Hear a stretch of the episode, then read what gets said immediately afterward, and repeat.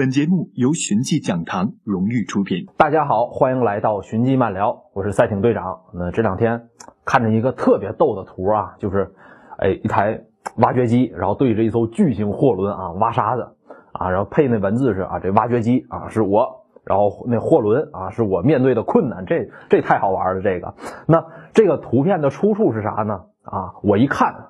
原来是前几天啊，有一艘货轮在这苏伊士运河搁浅，而且它搁浅的这个体位啊，特别奇怪。整艘船呢是横在了这个运河河道上，那后边这船没法过啊，只能等着。然后现在已经堵成北京二环了，这现在就是那一台挖掘机在那挖嘛。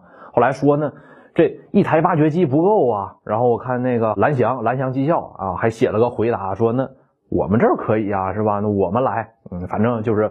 这个现在各种段子满天飞吧？这条运河呢，就是这个苏伊士运河呀，是在埃及的西奈半岛，这是世界上运量最大的海上通道。现在它一出事儿，就等于说你上下班、你接孩子、买菜，这个主干道堵车了，那闹不好啊，世界都有可能因为这个出现经济危机。其实，埃及历史上有两条苏伊士运河，公元前一千八百多年。古埃及法老就挖了一条能从尼罗河连到红海的古运河，后来大流士一世啊，阿拉伯哈里发都把这条运河又疏通过。公元八世纪中叶，当时阿拉伯的阿巴斯王朝下令说彻底关闭古运河，那它就成了传说。今天这条苏伊士运河是十九世纪才开通的，过去一直被英国长期占有，它的历史可以说是见证了大英帝国的兴衰。英国从一五八八年击败西班牙无敌舰队开始，这国运上就一路上行了将近两百年。在一七六三年打完英法七年战争以后，占领了法国在印度、加勒比海、加拿大的大片殖民地，成了这名副其实的日不落帝国。不过，其实以当时的体量啊，突然多出来这么多土地，它是消化不了的。那消化不良的恶果，就是打输了美国独立战争，北美十三州独立，就是今天的美国。那这场仗打完之后啊，英国就开始反思啊，改变了自己的殖民政策，不再说像以前那样贪大求全，而是说占领一些啊交通咽喉要地，像南非的开普就是开普敦啊，印度洋上的西兰就是斯里兰卡，就是这些个交通要地，把从大西洋到好望角到印度洋的航线牢牢的控制在手里。不过啊，这英国对于啊从地中海到红海的上路并不感兴趣。一方面是因为英国不是地中海国家，当时在亚洲的殖民地也不是特别多。另外呢，就算是控制着这条航路啊，因为没修运河，商品呢要从要走水路换旱路，再换水路，这忒麻烦。而法国人的想法和英国人正相反。七年战争丢了印度的殖民地以后，他们就特别想恢复啊自己在东方的地位啊，想重新占领印度。那既然大西洋到印度洋的上路已经被英国人控制了，那就得重新开发一个。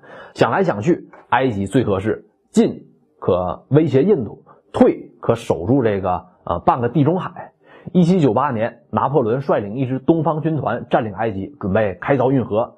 英国听说这事之后，赶紧派兵堵截。纳尔逊少将率领一支舰队啊，在埃及的阿布吉尔湾几乎是全歼了法国的东方舰队。那这场海战的过程啊。这个我会在皇家海军的节目里边详细的讲啊，大家可以过去听啊。这个当时法国那东方舰队那司令布里埃斯中将，他整个人被打中了三发炮弹，哎，就是都快被撕成两半了。然后他说：“嗯，没事没事没事啊。”最后失失血过多啊，挂了。纳尔逊也被炮弹打中了，然后说：“哎呀，我不行了，我要死了，我要死了啊！这个那个，赶赶赶紧写信，赶紧写遗嘱，给给我老婆还是给我那情妇的啊？”后来发现，哎。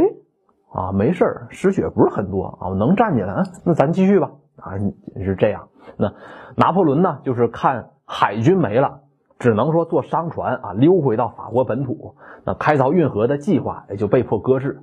不过法国人可一直没放弃在埃及挖运河的野心。十九世纪中期，法国驻埃及的公使找到了当时埃及总督赛义德一世，意思说我要在你这儿开个沟。当然了，这条沟的运营权你得归我。事成之后，我帮你独立。当时这埃及在土耳其手底下已经是高度自治了，只是因为外部的时机还不太成熟，这才没独立。那现在法国啊主动伸出大腿来让他抱，那当然是一口答应了。双方在一八五六年签合同，法国租用运河和周边的土地，租期九十九年。这期间呢，这埃及政府也能分到一定的利润。消息一传出来，英国那边可就炸了锅了。当时在英国在亚洲已经有了大片的殖民地，什么缅甸啊、马来西亚、新加坡、香港，这这都是英国人的地盘。那法国人这时候你想挖一条到亚洲的航道，你要干什么？你是不是对我这个亚洲势力有想法？于是呢，处处给法国人下绊子。当时签运河合同的时候啊，有这么一条规定，就是法国人想要动工啊，必须要获得土耳其苏丹的同意。英国就抓住这条规则啊，找到苏丹陈述利害。说运河开通之后啊，埃及和土耳其可就彻底被隔开了。到时候你不想让他们独立都不行。苏丹一听，嗯。是那么个道理，但是不同意动工的话，那法国那边肯定不乐意。权衡利弊之后，想出了一个以夷制夷的方法，就是说，只要各位杨大人啊达成一致就行，让我签我就签，不让我签我就不签。那你想，英国啊，他能跟法国穿一条裤子吗？肯定是处处唱反调啊。那法国一看这事儿扯皮没完，干脆就一不做二不休。绕过土耳其苏丹，成立了苏伊士运河公司，招人开干。那为了筹措这个施工的资金，公司还发了有将近两亿法郎的股票，其中埃及政府买了百分之四十四。运河在一八六九年正式开通。英国看没办法阻止法国人了，就又想了一个歪招啊！经过一番运作呀，把埃及持有的股票尽数收到了英国政府手里。虽然这个。占比呢，百分之四十四嘛，没超过百分之五十。但是因为法国的那些股票，它都在散户手里，所以英国政府就成了苏伊士运河公司最大的股东。法国人费尽心机啊，最后是给英国人做了嫁衣。那有了这条运河，那英国去亚洲可就方便多了。打这儿起呢，英国的航运船只，他们这主要通道就从好望角航线转移到了苏伊士航线。每年这国家能因此获得上百万的利润，更重要的是，英国啊借助这些股票获得了干预埃及政治的权利。一八八二年，借着埃及内部政变，英国宣布对埃及实施军事干预，把它彻底变成了自己的殖民地，在这部署了十万大军，又顺手牵羊拿下了埃及南部，就是今天的苏丹，势力范围就延伸到了非洲腹地，从欧洲到亚洲一共就两条航道。全在英国手里，再加上啊，他在非洲还有那么大片地方，那这势力实在是太强了。其他列强对他不放心，哎，就德国就联合这个什么意大利、奥匈这些列强，跟土耳其签订了君士坦丁堡条约，里边就规定了苏伊士运河一定要自由通行。法国因为说啊，那些散户不是还有股票吗？所以还有运河的控制权，只是说管的没有英国宽，但是。他看这样就是能削弱英国的控制权呢，当时就表示说啊，愿意在条约上签字。英国呢一直是离岸平衡手，都是拉着欧洲的老二老三争老大，不敢说同时得罪这么多国家，所以哎也跟着同意啊。一九零四年日俄战争爆发，俄国从波罗的海和黑海抽调精锐，组成第二太平洋舰队，要在苏伊士运河过。也没人敢拦着。第二太平洋舰队不是说啊，就是都绕到那个好望角，从好望角过的。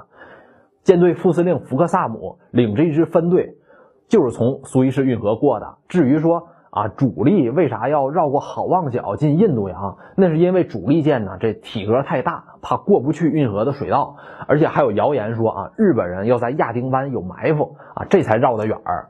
第一次世界大战之后，英国对殖民地和自治领的控制力减弱。那迫于形势，在一九二二年允许埃及实施宪政，提高他们的自治权。二战之后，英国更不行了，在一九五六年把所有的军队都撤出埃及，唯独就是在运河方面啊还有点驻军。当年七月，埃及单方面就宣布收回运河的所有权，英法立刻就急了，拉来以色列啊对埃及发动进攻。这就是第二次中东战争，埃及人哪打得过他们呢？这瞬间就一溃千里。但没想到这打败仗的还有意外收获。苏联先是表示支持埃及，表示说那个跟英法说啊，你们要是不撤军，我就要朝你们扔核弹了。美国呢也想让他们停火，还故意抛售英镑，这扰乱英国的货币市场。面对美苏的压力，英法以三国不得不说妥协停火，还让出了苏伊士运河。那这场战争获益最大的是埃及总统纳赛尔，他成了阿拉伯世界里这硬刚英法列强的英雄啊。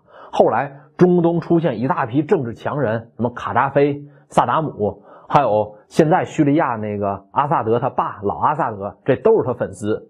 而且纳赛尔他凭借自己的声望，又和印度的尼赫鲁、南斯拉夫的铁托三个人共同发起不结盟运动，成为冷战的第三级。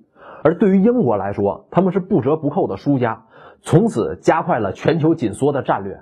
啊，亚洲、非洲又一批殖民地借着机会相继独立，英国就再也回不到日不落帝国的辉煌了。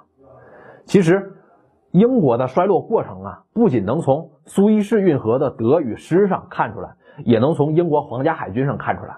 一百多年前，他们的舰队可是有上百艘战列舰，还有不计其数的巡洋舰、驱逐舰。那今天呢，就剩下六艘驱逐舰和十几艘护卫舰。虽说是现在英国国情变了，不需要那么大规模的海军，但您这退化的是不是也忒寒碜点儿？那英国皇家海军是怎么发展成那么大规模的？又是经历了什么才退化成现在这样？请大家在寻迹讲堂关注我的节目《日不落之矛：英国皇家海军》，里边都做了详细的介绍，相信看了之后您就会得到答案。好了。由苏伊士运河堵车引出来一段啊，运河跟英国的历史，咱们今天就聊这么多。欢迎大家在寻迹讲堂 APP 订阅《寻迹慢聊》，谢谢大家。想收看或收听更多精彩内容，快去微信关注“寻迹讲堂”。